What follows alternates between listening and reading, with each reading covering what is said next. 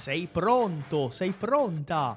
Eccomi per la nostra puntata di oggi. Benvenuto, benvenuta al nostro podcast. Benvenuto, benvenuta a Italiano Facile. Sono Ronaldo Siliveri e oggi sono veramente molto contento di averti qui per questa puntata che sicuramente sarà molto interessante. Seja muito bem-vindo, muito bem-vinda a este episódio do Italiano Cast. Sou o professor Ronaldo Siliveri e vai ser um prazer acompanhar você nessa jornada rumo à fluência da língua italiana. Não vejo a hora de ter você junto com a gente aprendendo italiano, então vai maestro com o nosso episódio de hoje. A presto! E una cosa che volevo chiedere a voi, che verbo noi usiamo? Perché qua alla fine è importante, sì, eh, sapere la parola merenda. Ma come che verbo noi usiamo per merenda? Ad esempio, io posso dire per pranzo e cena, posso usare verbi specifici, no? Però per merenda, colazione e spuntino, stuzzichini c'è stuzzicare. Ecco, prima di guardare le lezioni di Luisa dovremmo mangiare perché dopo mangiamo il dopo. Merendare. Men- merendare. Non usiamo merendare. Bravo Antonio. Noi diciamo fare merenda. Maestra, posso fare merenda? Non è come quella canzone che c'è adesso in portoghese. Eu tô com fome, quero merendar. Non c'è, non esiste questa cosa in Italia, ok? È fare merenda. Sì. Poi di pranzo. Qual è il verbo che usiamo per pranzo? Io adoro internet perché a volte si creano queste cose. Sì. Usiamo merendare in italiano, no? Pranzo, pranzare. Sì, pranzo, pranzare. Dice Ta- Tati, ho già assaggiato il cioccolato che ha preparato la nostra cara amica Laine Tomè per l'incontro. Lei è una brava pasticcera. Eh? È buono. Ah ragazzi, a volte adesso anche io ho fame. Vabbè. Merenda, fare merenda, pranzo, pranzare, colazione, che verbo usiamo per colazione? Questa qua, se qualcuno mi dice la cosa, quella specifica. Ecco, anche qua usiamo fare colazione. Sì, per favore ragazzi, per favore, non pensate che esiste il verbo colazionare. Sì? Io ho letto qualche giorno un testo, qualche giorno fa un testo di uno studente e lui diceva ogni giorno io mi, mi sveglio, tararà, io colaziono. E io ho detto, lui ha detto io colaziono pane. E io ho detto lui colleziona pane. Come una persona fa collezione di pane? E poi ho, ho capito che non era collezionare, era colazionare. No, fare con io faccio colazione, ok? Poi cena, come diciamo? Cena, importante, importante, cena. E quella che c'è in un film, che cos'è? Giusto, cenare. Sì, cena, cenare. Noi abbiamo cena per quella cosa che si mangia e quella del film. Sì? Quando accade una cosa tu dici, ah, io adoro questa tararà del film. Esatto, Elaine, è una scena. Adoro questa scena. Sì? Ecco, adoro questa scena del film, sì? Non diciamo adoro questa scena del film, non c'è la scena. Sì. Boh, che idea, Tati! Fare una lezione su Zoom e facciamo un aperitivo tutti insieme. Sarebbe bello. Parlo con quel prof Ronaldo. Sì. E poi per spuntino che cosa usiamo? Spuntinare. Spuntino non lo so perché non lo faccio. Esatto, abbiamo anche fare. Fare uno spuntino. Sì. E qua sempre con spuntino usiamo uno, due, uno, uno, sempre uno. Fare lo spuntino, fare uno spuntino, importante, no? Perché uno e non un perché comincia con SP. Sì, con, allora sempre che comincia con SP, ST, SV è lo spuntino, uno spuntino. Ok? Una, ecco. Bene, bene ragazzi. Allora, vediamo. Oggi parliamo di cibo, mi dispiace per voi, chi non ha mangiato. Ma una domanda a voi. Che cosa di solito mangiate a cena? Che cosa mangiate a cena? Faccio colazione di maiale. Eh? Ragazzi, ogni tanto i vostri commenti. Io, io dico, eh? Io faccio colazione di maiale. Mangi maiale a colazione. Ho più di 300. Più di 300 maiali? Più di 300 kg. Ah, ma la mia testa sta provando a processare l'informazione. Esatto. Ah, di, di, ah, di porcellini. Sì. No, Eliane dice io non ceno. Ah? No, ti prendi in giro, Claudia, ho capito. Hai, hai 300 maiali, 300 porcellini. Sì, ho capito. Wow. Ecco, porcellino è come il maiale piccolino, no? E io devo bere acqua, ragazzi. Il mio medico mi ha, mi ha quasi insultata perché non bevo acqua. Giusto, di solito mangio la pasta, un panino. Uno, ecco, mangio un panino, pasta. Sì. O un pa- allora ho azzeccato le foto qua. Ho fatto una pasta e un panino. Sì. Mangio una zuppa. Una zuppa buona. La zuppa va molto bene. Maiale è quello che fa. Sì, quello che puzza. Che ha un odore. Uh, sì, maiale. Che quando tu tiri, uh, gli tiri la coda, sì, lui fa... ecco. Non so fare un maiale, scusate. Sì, ho mangiato lo spuntino. Che cosa, Antonio? Sì? Spaghetti alla carbonara, sandwich, un, pa- un panino, un panino. Sì, una pizza. Giusto. Ecco, ho mangiato solo due uova. Bene, oggi vado a cenare una pizza per celebrare la vittoria del Brasile. Bravi. Allora, bene ragazzi, voi mangiate quello, no? Cosa secondo voi mangiano gli italiani a cena? Cioè, una cosa come cena di tutti i giorni a casa. Cosa mangiano gli italiani in una cena di, di tutti i giorni a casa? Prof, non mangio la cena, non faccio la cena. Ah, ma, ma, ma ti fa bene, Carlos. Io di solito mangio delle verdure con una proteina. Brava Tati, tu sei quella più vicina agli italiani. Sì, gli italiani di solito a cena ogni tanto mangiano pasta, ma mangiano molto verdura con proteina. Verdura con proteina, sì, perché no, anche se noi pensiamo no, che la pasta, ah, gli italiani mangiano molto la pasta e non so che cosa, infatti loro non mangiano così tanto la pasta. La pasta la mangiano in uh, dei momenti speciali, sì, mangiano anche al ristorante una bella pasta ben fatta, fatta a casa e tutto. Però non è che mangiano tutti i giorni la pasta, eh? Mangiano molta verdura, compro... Ad esempio io sono stata obbligata a imparare a mangiare due cose, melanzane, tre cose. Melanzane, che è quella, questa qua, vi faccio vedere, la melanzana, quella che si usa per fare la parmigiana, che non è di pollo in Italia, melanzana. Io ho imparato a mangiare questa. Facciamo vedere. No. Uh-uh. Ho, man- ho, imparato a mangiare questa, la melanzana. Si vede? Sì. Ho imparato a mangiare i fagiolini. Fagiolini perché nella casa, nella casa del mio ragazzo mangiano molto i fagiolini. Fagiolini sapete che cos'è? fagiolini, vediamo qua.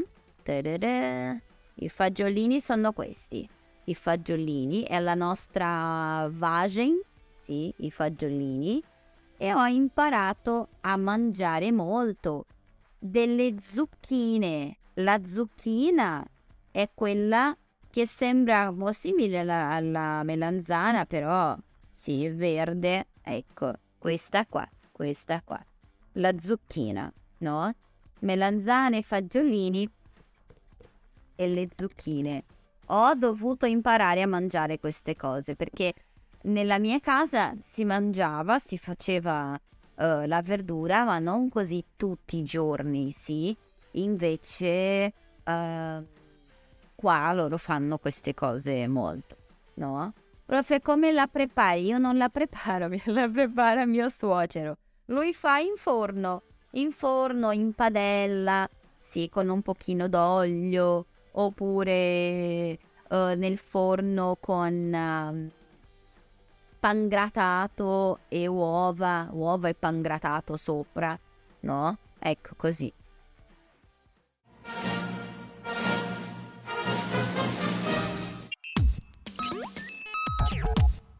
Sono qui per farti un invito molto speciale. Ti piacerebbe imparare veramente l'italiano? Ti piacerebbe parlare questa lingua meravigliosa, perdere la paura, sbloccare ed essere in grado de comunicar em italiano com qualsiasi madrelingua, se você quer aprender italiano de uma vez por todas, eu quero fazer um convite muito especial.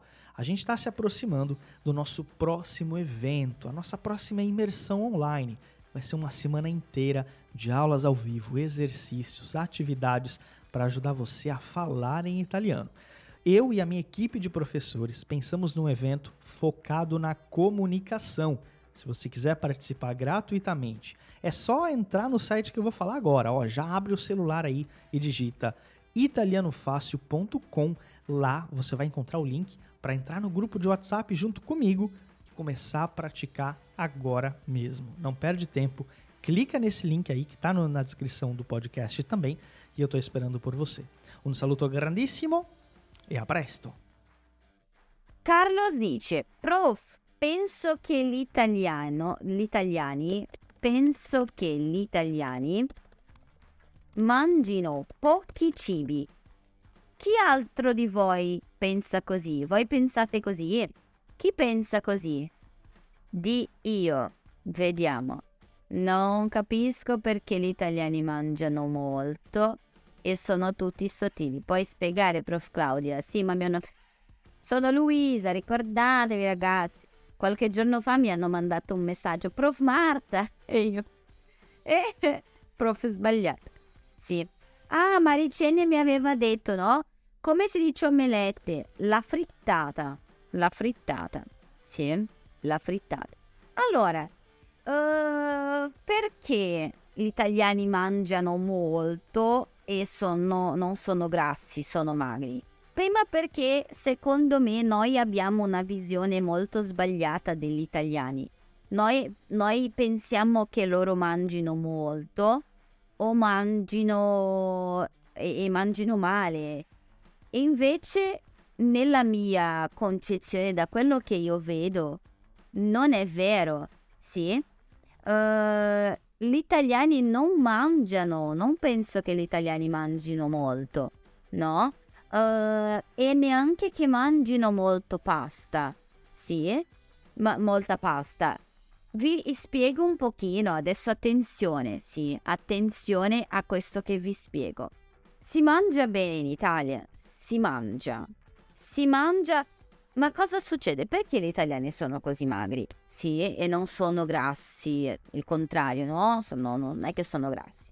Perché? Prima perché eh, loro mangiano molta verdura e molta proteina. Noi pensiamo che gli italiani mangiano molta pasta, non so che cosa, e veramente, ad esempio, se tu vai nei ristoranti, tu vedi molta pasta, tu vedi le lasagne, tutte queste cose, sì, ci sono, ci sono queste cose. Però nel quotidiano di una famiglia italiana non è così. Sì, nel quotidiano di una famiglia italiana, nella casa di Stefano ad esempio, vi do un esempio, no? Nella casa di Stefano loro mangiano pasta come due giorni alla settimana. Due giorni, che non sono niente, no? Mangiano uno o due giorni alla settimana. Negli altri giorni mangiano molta proteina, mangiano carne, mangiano pesce, mangiano eh, molte verdure, sì, melanzane di diversi tipi, in forno, eh, in conserva, in padella e tutto. Eh, mangiano zucchine, mangiano fagiolini, mangiano tutti i tipi insalata verde, sì. Mangiano invece di pasta, molte volte mangiano patata, sì. È tutto. Allora è così. Prima di tutto c'è questo, non mangiano solo pasta come noi pensiamo. La seconda cosa è che anche se mangiano pasta, mangiano pasta di grano tenero. Sì, di grano duro, non di grano tenero. Grano tenero è la nostra, la nostra brasiliana è la pasta di grano tenero. Che cosa? Si usa tutto il grano, tutto il grano, il grano, il nostro trigo, sì. Si usa tutto il grano per preparare la farina. Qua in Italia c'è la farina di grano duro, oppure come loro chiamano molte volte farina 00. Sì, farina 00. E questa farina è molto più sana ha meno amido, meno carboidrato e tutto. Allora c'è quello, non mangiano molta pasta, non mangiano la farina, quella nostra normale. Poi c'è la terza cosa, sì, la quantità che molti di voi avete detto adesso nei commenti. La quantità in ogni piatto. Quando noi prepariamo una pasta in Brasile, come facciamo? Di solito prendiamo un pacco di pasta, io facevo così in Brasile, no? Preparavo la pasta, prendevo un pacco di pasta, lo separavo a metà, mettevo mezzo pacchetto di pasta dentro la, pen- la pentola. Era quello. Quella era, pasta, era la pasta. Io mangiavo, quella, un, mangiavo un piatto di pasta e dopo c'era ancora pasta, io mangiavo più pasta. Ok? In Italia di solito quando le persone cucinano, loro pesano molto gli alimenti ed è un'abitudine. Pesano oppure prendono, vendono la quantità dell'alimento dentro il piatto. Una cosa che vedo molto la gente a casa che fa questa cosa è prendere il piatto, no? Mettere la pasta cruda, sì, solo come uno strato di pasta e mettere quella pasta in, padella in pentola. Perché? Perché così tu vedi la quantità del piatto per una persona, ok? Ed è molto di meno di quello che noi siamo abituati a mangiare. A volte io faccio questo e io dico, ma no, è, po- è pochissima pasta. Sì, perché io sono ancora abituata a, nostra, a questo nostro modo brasiliano. Sì, quando finisce la pasta, il piatto di pasta, mangiamo più pasta e mangiamo di più e mangiamo di più e mangiamo di più. Sì, Invece qua tu fai la quantità esatta per quelle persone, ok? Quando fai la pasta. E poi due ultime cose, la quantità di prodotti freschi. In Italia si mangiano molti prodotti freschi. Noi in Brasile pensiamo, ah, ma anche noi mangiamo prodotti freschi. Ma i nostri prodotti industrializzati che vengono processati, no? Sono prodotti con molti più conservanti. Ci sono cose anche nell'insalata, nelle verdure, eccetera, che non sono accettate in Italia. In Brasile, ad esempio, vi do un esempio molto scemo, no? La patata. La patata è molto, è molto facile che la patata, che dalla patata si creano questi, nuove, uh, questi nuovi piedi di patata, no? Nascono germinano quelle cosette, a volte noi diciamo ah la patata non va più bene, sì, non è vero, ma vabbè, uh, germinano quelle, quei nuovi cose di patata e tutto. Però in Brasile, per non, per non accadere questo, che cosa si fa? C'è una polvere, una piccola, una piccola polvere, per questo dobbiamo lavare la patata, sempre attenzione. C'è una piccola polvere, polvere che loro mettono intorno alle patate che un po' impedisce che crescano, che germinano, uh, che germinino uh, nuovi rami da questa patata. Ok? In Italia questa cosa è proibita e questa cosa fa male. Sì. Oltre a questo, conservanti, ehm, prodotti per dare colore, sì. Io non vi faccio vedere perché io non c'ho più qua, ma la Fanta, ragazzi, in Italia. Se voi vedete una Fanta italiana, voi dite, eh, che schifo, ma questa è un'acqua sporca. Sembra, perché? Perché loro non possono mettere questi coloranti come abbiamo noi, no? Vi faccio vedere una Fanta italiana. Fanta italiana. Vediamo se c'è qualche foto che fa il paragone. Sì, con quella brasiliana. La Fanta... Ecco. La Fanta italiana è più o meno questa qua. Vediamo se si vede bene nella foto. È quella lì che sembra un'acqua sporca. Sì, sembra un'acqua sporca la Fanta italiana. Perché veramente loro non possono mettere questi tutti questi coloranti che abbiamo in Brasile, no? E in Brasile noi lo facciamo. È, è, è liberato. C'è Sprite? Sì, c'è Sprite. Sì, esatto. Allora è quello, no? Ci sono tante cose che cambiano e che rendono uh, l'alimentazione italiana, sì, il cibo, la cucina degli italiani molto più sana. E poi anche quello, loro, qualcuno mi sa che Tati ha detto, no? che loro cammina, uh, camminano tanto e, e tutto.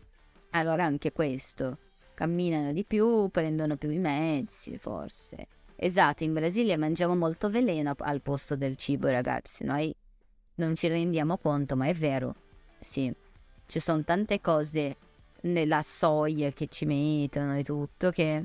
Eh, um, ed è quello. Ah, e qualcuno ha, ha detto che loro mangiano frutta. È vero, sì, e le cose sono più economiche. Allora, meno quantità, sì, meno quantità, prodotti più freschi, sì, prodotti di, di, di una qualità migliore, sì, e attività fisica. È quello, sì, è quello. Meno quantità, migliore qualità, è tutto è, è la ricetta per, per, una buona cucina, no? Sì, e anche per un, un'alimentazione molto salutare, ecco. Esatto, è un'enorme differenza sociale anche questo, no? Perché qua si può pagare un cibo che è sano, in Brasile un cibo sano è, con, è, è ancora più costoso del cibo pieno di roba, no? Ecco.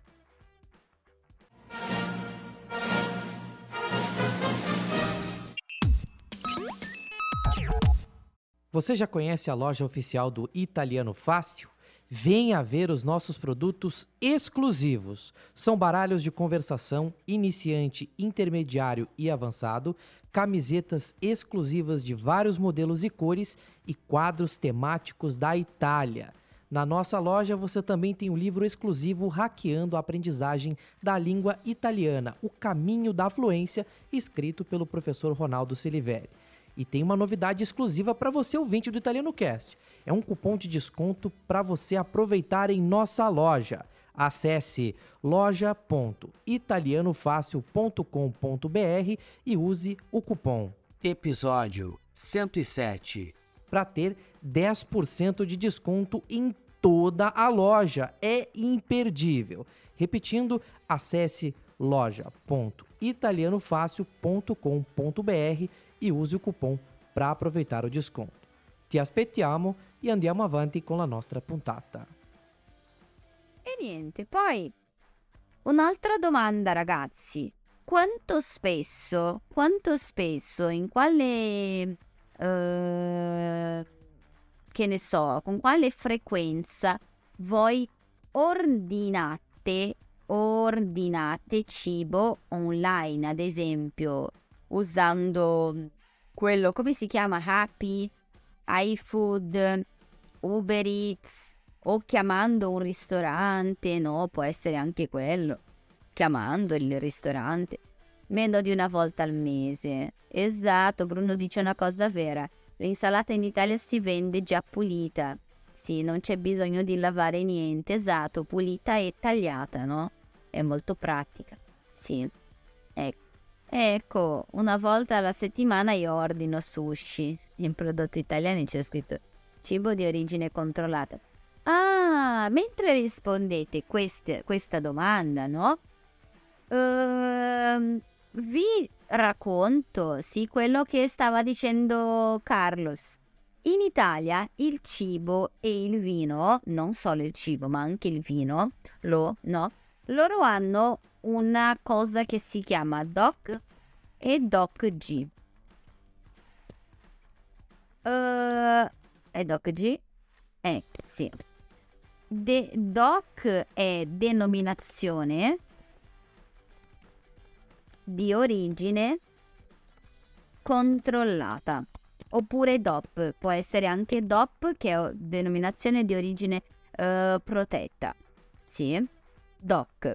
Uh, e questa, de, questo DOC G è denominazione di origine controllata e non mi ricordo, geografica, non lo so, qualcosa di questo genere. Che cosa significa? Che questi prodotti, sì, ah, controllata e garantita, grazie Ernani, sì, controllata, mettiamo uno spazio qua, e garantita, giusto, e garantita, sì. Allora, che cosa significa DOC e DOC G? Questi prodotti che sono DOC e DOC G, sì, sono prodotti che hanno un'origine specifica. Ad esempio, sì, ad esempio, se voi ehm, volete comprare un parmigiano, un parmigiano reggiano, sì, un parmigiano reggiano è fatto nella in quale regione? Reggio Emilia, reggiano, sì, così come ad esempio un pecorino sardo è fatto in Sardegna. Sì, allora è importante, no? E questi perché? Perché in questi posti loro garantiscono, sì, che la eh, qualità del prodotto esiste ed è vera ed è controllata lì, no? Allora questi prodotti eh, DOC e DOC G, sì, sono prodotti che non solo sono salutari, hanno una qualità, sì, ma sono, hanno una garanzia di produzione nel posto originario. Ad esempio, se un, pe- un pecorino sardo è fatto in Sardegna, se un parmigiano reggiano è fatto uh, in Reggio Emilia, se è un Chianti è fatto nella, nella Valle Chianti in Toscana, sì, allora uh, sono vini, prodotti, cibi, eccetera, eccetera, eccetera, di quella regione e questo garantisce la qualità. Sì, allora gli italiani tengono molto al cibo, no? Ecco, perché, perché mi chiamate Prof Claudia, ragazzi? Vabbè, mio nome è Luisa! Non ho mai ordinato cibo online due volte alla settimana, una volta alla settimana ordino sushi e tutto e tutto. Qua in Brasile molti supermercati cancellano la data di scadenza. Ecco, ah, c'è anche quello, no? Qua i prodotti che sono vicini alla scadenza, loro fanno un'offerta. Sì, fanno un'offerta, giusto. E vendono tutto più economico. Non c'è problema, Ken. Ecco, nella pandemia ho ordinato abbastanza, ma adesso preferisco cucinare a casa. Esatto. Non ho capito una cosa che una persona ha scritto. Sì, ma vabbè ragazzi, voi siete molto emozionati col Brasile nella Coppa, nel Mondiale di calcio e non vi ricordate il mio nome, sì. ma non c'è problema. Allora ragazzi, sì, ordinate cibo online, anche io ordino cibo online e ho sempre ordinato durante tutta la mia vita. E secondo voi come gli italiani ordinano cibo a casa o no? Ragazzi, io rido, non, non, non vi sto, non sto litigando con voi, non è un problema. Io faccio, ordino cibo online quando sono pigra, per fare, quando sono pigra per fare questo, per preparare qualcosa a casa. Penso di sì, non lo so, qualche volta sì. Giusto. Sì, sì, qualche volta ordinano, sì, sì. Ma una cosa che noi dobbiamo capire è che esiste, sì, esistono due, due movimenti in Italia, sì. Marta fa anche lo spelling a voi. ecco, um, esistono due movimenti, sì. Un movimento che è più mondiale, che è nato... Dove è nato il movimento del fast food? In quale paese? Da dove viene il fast food? Dove è nato? È nato negli... Qual è il paese? Bravi! È nato negli Stati Uniti. Negli Stati Uniti. Giusto. E poi l'Italia, no? L'Italia contro questo movimento perché uh, noi dobbiamo capire che quando abbiamo una, una, ditta che produce fast food, ad esempio McDonald's, uh, Burger King, eccetera, eccetera, eccetera, questi cibi uh, non sono sempre fatti nel posto dove vengono consumati. Sì, ad esempio, uh, ci sono queste grandi fabbriche di, uh, di, di McDonald's e queste fabbriche fanno ad esempio quella crema che si mette sopra il gelato, sì, e distribuisce, fa la distribuzione per tutta la catena di ristoranti McDonald's. Sì. Allora per questo che se tu vai, è sempre la stessa ricetta e tutto, se voi andate in un McDonald's di San Paolo, il gusto è lo stesso di un McDonald's di Porto Alegre. Se tu vai in un McDonald's di Milano, il gusto è lo stesso di un McDonald's di Taormina, che nord e sud completi contrari, no? perché loro producono tutti, tutto nello stesso posto e tutto. Non sono prodotti freschi, sì, molte volte loro allenano, allevano gli animali, sì, per prendere il latte, fare tutto, eccetera, eccetera. E invece, sì, c'è un movimento che è il completo contrario di questo fast food che Luciano, sì, ha postato lì, ha commentato lo slow food. Lo slow food, conoscete questo movimento dello slow food o no? Niente. Avete mai sentito parlare di questo slow food? No? No ragazzi! Wow, io pensavo, ah, io parlo di questa cosa, ma comunque tutti sapranno che cos'è e tutto. No? Davvero? Vabbè. Allora ragazzi, questo slow food è un movimento, sì, è un movimento italiano nato non a Bologna. Questa è una cosa importante, lo slow food è un movimento nato in Italia a Bra, nella città di Bra, che è qua nella provincia di Cuneo, in Piemonte. Sì, ecco, avevo ascoltato, però non conosco. Allora vi spiego più o meno che cos'è lo slow food. Lo slow food non accetta. Qual è il contrario, ragazzi, di accettare? Vediamo, lavoriamo un pochino di verbi. Che cosa, qual è il contrario di accettare? Mm. Qualcuno risponderà non accettare. Che io vi conosco, vediamo chi sarà il primo. Uh, ecco, brava Elaine, brava Marta. Rifiutare rifiutare, no perché io a volte domando qual è il contrario di sbagliare, non sbagliare, io dico no ragazzi, donni, donni, sì, io sapevo che qualcuno rispo- avrebbe risposto così, rifiutare ragazzi, rifiutare, sì, accettare rifiutare. Per questo abbiamo la nostra spazzatura in Italia, un liscio. Noi chiamiamo i rifiuti sono le cose che noi non vogliamo, sì? Noi rifiutiamo, noi buttiamo via, sono i rifiuti, sì? Sono os restos, diciamo, no? I rifiuti, o lixo.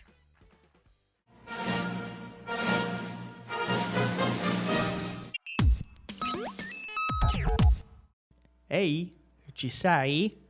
Ci sei è uma forma de dizer: você tá aí? Eu estou passando aqui só para dar uma dica importante durante o nosso episódio. Toda vez que você vê uma palavra que você não conhece, ou toda vez que você vê alguma expressão que você não lembra, ou talvez não tenha entendido, pausa, volta um pouquinho e tenta anotar essa expressão. Se você já é aluno do Italiano Fácil, com certeza você vai encontrar no material da aula toda a transcrição e o material que foi utilizado. Se você não é nosso aluno, não tem problema. Você pode também entrar em contato junto com a gente e perguntar, tirar suas dúvidas gratuitamente. Chama a gente lá no Instagram, arroba Italiano Fácil, e diz que você estava assistindo o podcast e tem uma pergunta para a gente. Ti sto aspettando. Un saluto grandissimo e a presto. Allora, questo slow food rifiuta tutte queste idee del fast food. Sì. Che cosa fa lo slow food? Non fa un cibo, un cibo unico, sì. Non fa le catene di ristoranti o i ristoranti che uh, partecipano a questo movimento slow food. Uh, non fanno sempre gli stessi piatti.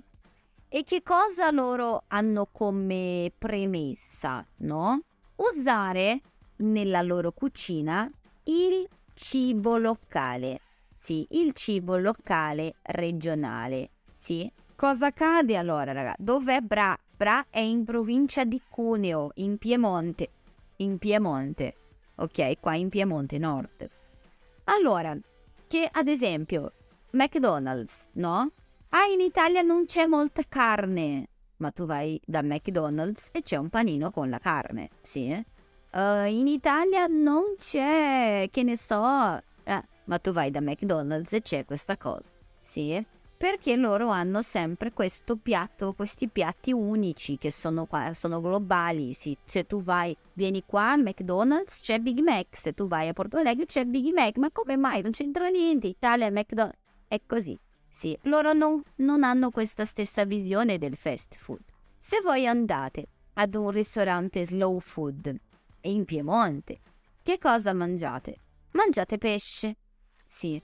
Mangiate dolci con le nocciole, voi mangiate tipi di pasta caratteristici della regione, di vino, sì, c'è vino in questo ristorante. Voi mangiate, voi bevete un barolo, un nebbiolo, sì, qualcosa del Piemonte.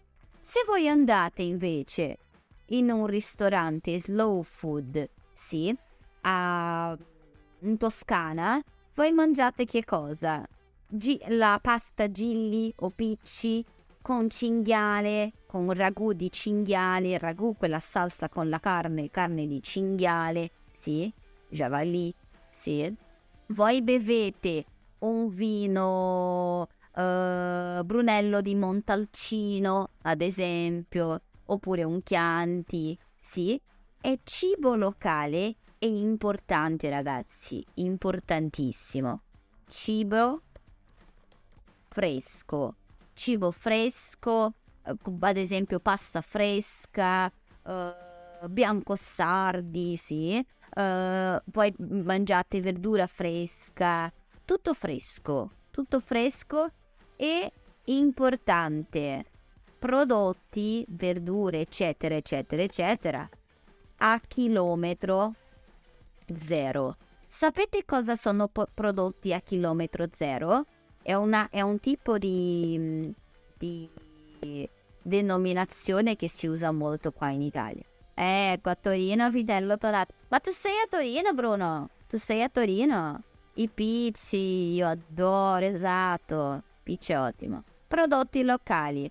Esatto, chilometro zero. Sì, prodotti a chilometro zero sono prodotti, sì, non, che non viaggiano, sì, perché non viaggiano, che non sono ad esempio fatti in Toscana e venduti qua in Piemonte, sì, oppure piantati, che ne so, in Piemonte e po- trasportati fino a in Puglia, sì. Sono prodotti ad esempio che sono piantati qua a San Maurizio, sì, San Maurizio Canavese e si mangia qua a Torino. Prodotti che non viaggiano, sì, che non sono trasportati da un posto all'altro, sì, prodotti a chilometro zero, sì, e sono questi che molte volte voi potete comprare, sì, uh, in questi mercati locali. Vediamo, loro servono cibi tipici della regione? Sicuramente. Anzi, quando voi venite in Italia, cercate ristorante slow food e la città dove siete. Sì, sicuramente trovate buon cibo a un prezzo giusto, con prodotti locali e freschi. Sì. Gli italiani, ah, come diciamo ragazzi, despergizzar in italiano. Molti cibi come in Brasile. Che ne dici? Allora, vediamo. Come si dice ragazzi despergizzar? Si usa anche per l'acqua. Despergizzar acqua. Come diciamo? S- comincia con ASP. Esatto, sprecare. Gli italiani sprecano molto cibo? Io direi di no. Io direi di no. Sì, io direi di no. Non tanto quanto in Brasile. Tra l'altro esiste quell'iniziativa che è molto bella qua in Europa che si chiama Too Good To Go. Cos'è Too Good To Go? È un'applicazione al telefono, sì, uh, che la gente scarica, sì, l'applicazione, e può comprare quello che sta uh, alla fine giornata, quello che è avanzato di un ristorante per un prezzo molto basso. Sì, ad esempio, ah, io uh, sono entrata in questa applicazione e c'è una pasticceria qua vicino a casa, no? Io pago, che ne so, 3 euro e viene dentro un pacco due cornetti, dei biscotti, pannini, tutto quello che è rimasto della pasticceria, loro mandano a casa nostra. No, ecco. Allora non sprecano questo cibo perché in teoria tu stai comprando, no? Ad un prezzo molto basso, però uh, lo stai comprando, sì. Si spreca poco in questo modo, no? E loro sono un po' molto coscienti di quello. Sì, quando Ovviamente tutto dipende molto dalla persona, no? Immagino che un brasiliano viene in Italia, ah, solo perché è in Italia non spreca cibo, non è vero? Sì. Ecco, bene, bene. E così, sì, prodotti chilometro zero, poi c'è questa cosa, lo spreco di cibo, sì. Come ragazzi a casa vostra, voi sprecate molto cibo no? No? Sì, no? Che cosa di solito buttate? Sì, diciamo buttare buttare cibo. Buttare è come mettere via, sì, come rifiuto. No, molto poco. Ecco, io ho, ho dovuto abituarmi un po' perché vivevo sempre con altre persone, no? E quando c'era qualcosa che era lì, io dicevo mangia, mangia che, che per me non c'è problema, se no alla fine anche io dovrò buttare, no? E e adesso qua io devo abituarmi veramente perché sennò spreco, buttiamo molte cose. No. Ah, faccio una zuppa, zuppa con la Z, una zuppa. Ecco. Bruno, io sono qua a Torino, fammi sapere. Prendiamo un caffè, facciamo una live con i nostri compagni. Ecco. Uh, in generale ho percepito, dice Tati, che in Italia i piatti, i cibi, no? Sono sempre locali e quando mangiamo un piatto oppure un dolce tipico di una regione da un'altra parte, il sapore non è uguale, esatto. Ad esempio, ragazzi, qua a Torino ci sono ristoranti siciliani, ci sono. Ci sono ristoranti pugliesi, ci sono. Ristoranti grechi, ci sono. Questo vuole dire che è, che è uguale, il, sabo- il sapore, il gusto è sempre uguale? No. Anzi, ad esempio, mio ragazzo dice io non, uh, non mangio in questi ristoranti, ad esempio, ah, il ristorante che dice che è un ristorante siciliano, perché di solito la, il cibo non è uguale a, al cibo in Sicilia. C'è un caffè in centro che è un caffè siciliano e quello è buono. Sì, ma sono d'accordo, Tati. Sì, esatto, bravi ragazzi, non sprecate il cibo. Ecco, Luciano dice, qua negli Stati Uniti sprechiamo molto cibo. Ecco. Mm-hmm. Uh, tutto, non butto niente, bravi, non sprechiamo niente anche, bravissimi. Allora ricordate questo verbo sprecare, ma sempre con un non davanti, non sprecare. Sì. Bruno, io sono vicino ai giardini reali. Sì, del palazzo, del palazzo reale. fammi sapere, prendiamo un caffè, sicuramente. Sì, giusto. Bene, allora ragazzi, e quanto spesso andate voi al ristorante? Andate ad un ristorante a mangiare delle cosette? Quanto spesso? Con quale frequenza andate a dei ristoranti? Molto poco. Io non vado, io ordino più cibo che vado al ristorante. Vado al, al ristorante una volta alla settimana più o meno. Sì, eh? una volta alla settimana. Poco, una volta al mese una volta alla settimana. Importante ragazzi. Diciamo sempre, quando parliamo di, di frequenza, questo A, A più il mese, sì, o A più la settimana, A più l'anno, all'anno, al mese, alla settimana. Sì, ecco poco una volta al mese, giusto? In Italia, sì, ah esatto Bruno, anche io sono così, sì. In Italia, ragazzi, gli italiani, da quello che vedo io, vanno più al ristorante di noi. E io immagino, secondo voi, perché? Perché, sì, dopo vi do la mia visione. Perché gli italiani vanno di più al ristorante? Secondo voi è una questione economica? Secondo voi è un'abitudine? Secondo voi che cos'è? Perché fanno quello? Perché vanno più al ristorante dei brasiliani? Perché qua è una cosa molto molto interessante ragazzi, in is- tutti gli, isola- gli isolati della città c'è un ristorante, un bar, qualcosa, sempre, sempre. È interessantissimo, interessantissimo abitudine è abitudine. Secondo voi? Un'abitudine? Mm, giusto, un'abitudine così, sì, dato che comincia con una, un'abitudine per uscire con gli amici. Non piacciono molto restare a casa. eh, no, non mi piace anche questo. Restare a casa, sì.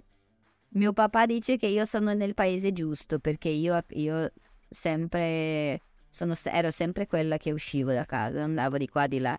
Ecco, allora, come uh, ho detto, sto, adesso sto in una, una fattoria e non c'è un ristorante, una fazenda e una fattoria, Ernani. Ecco.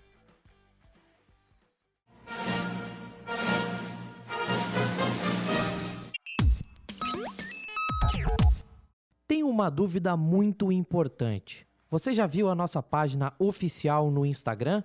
Não? Então corre no Italiano Fácil, arroba Italiano Fácil, para acompanhar as nossas publicações. São conteúdos com muitas informações e curiosidades sobre a vida na Itália. Além disso, você tem muita prática de italiano com o nosso material exclusivo. Você aprende muito da Itália sem sair de casa e somente abrindo o seu celular. Acesse no Instagram, arroba italianofácil e nos siga. Conto com você para curtir e compartilhar momentos e curiosidades italianas por lá. Va bene? Vamos dar sequência ao nosso episódio di oggi. Vedete, ragazzi, io credo, credo, sono, sono d'accordo con voi, credo che sia molto un'abitudine, sì, eh? uh, loro di uscire da casa, andare al, al ristorante, è un'abitudine che secondo me viene sì, da un'altra abitudine, che è l'abitudine di andare al bar a prendere caffè. Loro vanno tanto al bar a prendere un caffè, un cornetto, una cosa, una brioche, che alla fine vanno anche al ristorante molto, no? Allora hanno quello. E c'è anche quello, credo che agli italiani non piace eh, sporcare la cucina. In città, sì, uh, in città le cucine sono anche piccole, allora c'è anche quello, no? Loro a volte preferiscono ordinare una pizza che è più facile, giusto, che è più sana tra l'altro, no? L'impasto è più sottile, tu. Poi ragazzi, se noi andiamo a mangiare fu- fuori, vediamo qualche nome importante, no? e preposizioni. Noi andiamo a mangiare fuori. Io vado in un posto in cui si può bere un bel caffè di mattina o di pomeriggio, assaggiando un buon cornetto, ma anche prendere uno spritz come aperitivo. Dove vado? Che posto è questo? Bruno dice ancora non ho conosciuto nessuna trattoria, credo che debba essere incredibile. Sì, perché trattoria è molto... la trattoria, sì, diciamo, la trattoria un po' brasiliano dicendo che è un ristorante italiano. Ah, trattoria, non so che cosa. Sì, ma le trattorie si trovano molto in campagna, no? Non in mezzo alla città. Agli italiani non gli piace stare a casa, non molto, se devo dirti non molto, loro fanno sempre dei giri. Anche i vecchi. Ad esempio il mio, il mio nonno, i miei nonni non escono, non escono, da casa in Brasile. Il nonno di mio ragazzo che ha 90 non so che cosa anni, lui non è mai a casa. È sempre in giro, noi lo, chiama, lo, lo chiamiamo e lui è uh, che ne so, al bar, uh, va in giro con gli amici, sì, è vero, allora dipende perché a volte anche uh, se lavorano molto nel fine, durante la settimana stare a casa fa bene, ma di solito vanno molto in giro, sì. Io vado al bar, bravissimi con la preposizione. Allora, questo giochetto che noi fa- faremo, faremo qua, sì, è così. Noi usiamo il nome del negozio, del servizio e la preposizione. Con bar, vi ricordate, se non vi ricordate scrivete, usiamo sempre al, al bar, oppure in una caffetteria, come dice, sì Carla, è anche possibile. Perché in al bar e in una caffetteria? Ragazzi, con tutti questi nomi che finiscono in ia, noi usiamo la preposizione in. Io vado in farmacia, io vado in agenzia, io vado in tabaccheria, io vado in una caffetteria, ok? Nomi che finiscono in ia usiamo in, ok? Allora, tu vai in un posto in cui posso mangiare un primo, un secondo e un terzo piatto e poi un dolce e una tazzina di caffè per digerire bene. È, come si chiama questo posto in cui possiamo fare primo, secondo, terzo piatto? Ter, primo, secondo, terzo sarebbe il contorno, no? Poi dolce, da, da un caffè, da, che cos'è? Giusto, ristorante singolare e non usiamo in con ristorante, usiamo o al ristorante oppure, come ha detto Bruno, no, a un ristorante che può essere ad un, ad un ristorante oppure a un ristorante.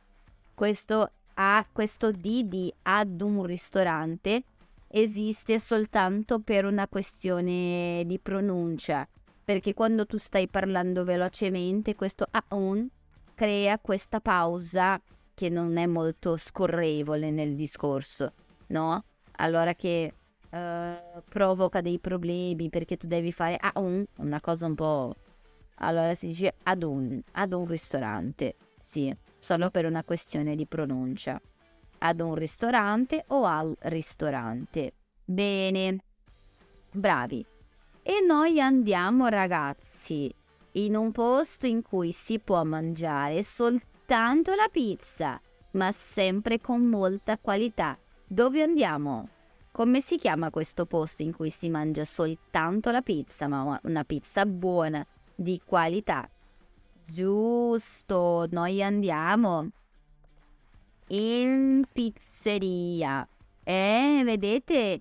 Ia. Finis- finisce in ia. Usiamo in. In pizzeria andiamo in tabaccheria andiamo in sì, agenzia. Ecco, andiamo in una pizzeria, giusto? Sì, ecco andiamo in pizzeria. Poi ragazzi, voi andate, voi andate ad un posto in cui si può mangiare dei dolci come le pastine e le torte. Questa cosa è importante. Come si chiama il posto dove si mangiano dei si, si comprano dei dolci o si può mangiare proprio lì? Giusto, giusto, va, voi andate in pasticceria, in pasticceria, sì. Allora, pasticceria vi metto qua. Uh, perché pasticceria? Sì, vi faccio vedere che cosa sono le pastine o le paste. Sono questi dolci qua questi che vengono prodotti in pasticceria, questi dolci, no? Queste diciamo paste o pastine, ok? Allora mangiamo queste cose in pasticceria, dolci o le paste, le pastine, sì? Mettiamo qua paste, pasticceria, paste o pastine, sì? Il plurale di pasta non significa che mangiamo pasta, sì? Ecco, vediamo qua se c'è qualche altro. Ecco, queste qua sono altre paste o pastine, sì? Con la fragola, ok? Va bene. Pasticceria, ok? E sì, Bruno, quando le parole finiscono in ia, non solo eria, ma ia. Sì, perché ad esempio farmacia, sì, agenzia, non è farmaceria né ag- agenzeria, ma è con ia e si usa in. Sì, questa è una regola. In e anche ecca, come biblioteca, discoteca, uh, eccetera, eccetera, eccetera. Sì, usiamo ia e ecca sempre in. In pizzeria, in pasticceria, in uh, birreria, sì, che fa della birra, uh, in farmacia, sempre con IA e ECA usiamo I. Pasticceria sarebbe la nostra confeitaria, esatto. Mm-hmm, esatto, per quella che sembra una bomboniera. Ecco, una confeitaria, sì. Esatto, enoteca, esatto, Elaine, anche con ECA, no? Bene, e questa qua, ragazzi, loro vanno uh, in un posto in cui si può mangiare diversi gusti di gelato. Sì, posso mangiare diversi gusti di gelato diversi. Oh Luisa, ma qua è successo un problemino, no? Diversi gusti di gelato, di solito artigianali e preparati con prodotti di qualità, sì, da un gelataio molto esperto. Come si chiama questo posto? Loro vanno dove? Ecco, bravo Bruno, allora scrivilo, no? Questo in sempre con ia e ecca. Giusto ragazzi, gelateria è con ia. Sì, allora vanno in gelateria, loro vanno, giusto, buono. Mangiare un gelato, sì, al limone. Vabbè, sto male, devo mangiare un gelato vanno in una gelateria. Giusto. E poi qua io vado in un posto in cui si può mangiare, questo è difficile, soltanto panini, ma molto vari, con prosciutto crudo, prosciutto cotto, lo speck, la bresaola, il salame, la porchetta e i formaggi. Sì, come si chiama questo posto che fa soltanto panini? Ho vinto io. Salumeria, eh, salumeria, io posso comprare questi salumi, ma non compro i panini. Ragazzi, il posto che fa soltanto panini, soltanto panini, non è la panetteria, è una paninoteca. Che brutto! Sì, che brutto. È una paninoteca. Posso andare in panetteria a comprare tipi di pane, ma anche pizzette, focacce. Sì, focacce. sì, no, è focacce, ecco, eccetera, eccetera. Però, sì, esatto, è una discoteca di pão.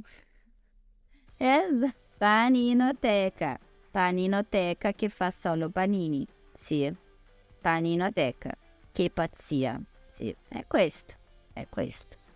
Se volete mangiare dei panini, sì. Esatto, questa domanda è stata la nostra pegaggina do malandro. Yeah, yeah. Sì, cosa. Ecco, va bene. A me non piace molto Sergio Malandro.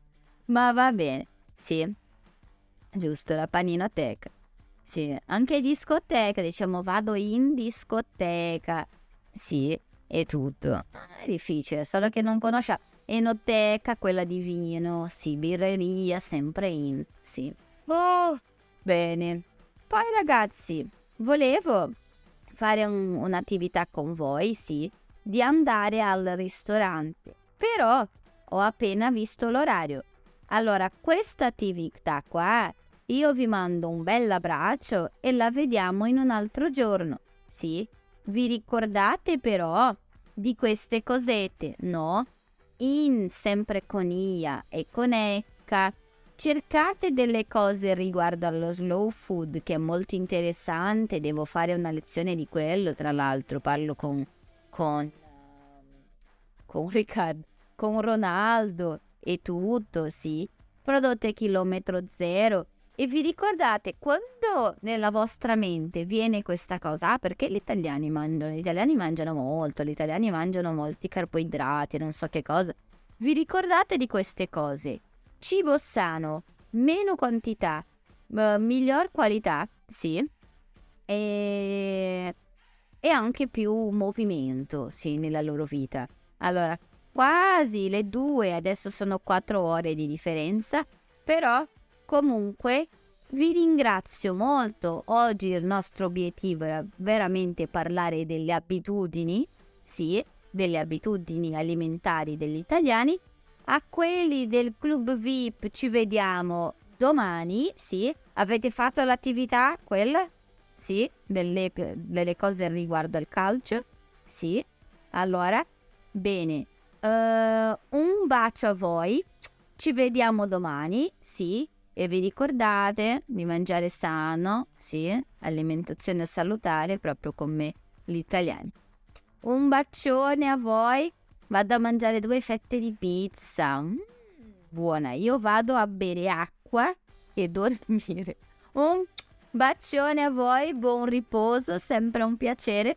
E noi ci sentiamo domani, sì, quelli del club VIP. E voi, sì, quelli che non sono ancora del nostro club VIP, ci vediamo il prossimo giovedì. Va bene? Un bacione, ci sentiamo. È stato un piacere enorme averti qui con noi per un'altra puntata del nostro podcast ufficiale. Ci vediamo in un'altra puntata. Grazie mille e a presto. Foi um prazer enorme receber você para mais um episódio do nosso podcast aqui do Italiano Fácil. Eu espero ver você em mais um episódio em uma próxima puntata. Muito obrigado, grazie mille e até a próxima.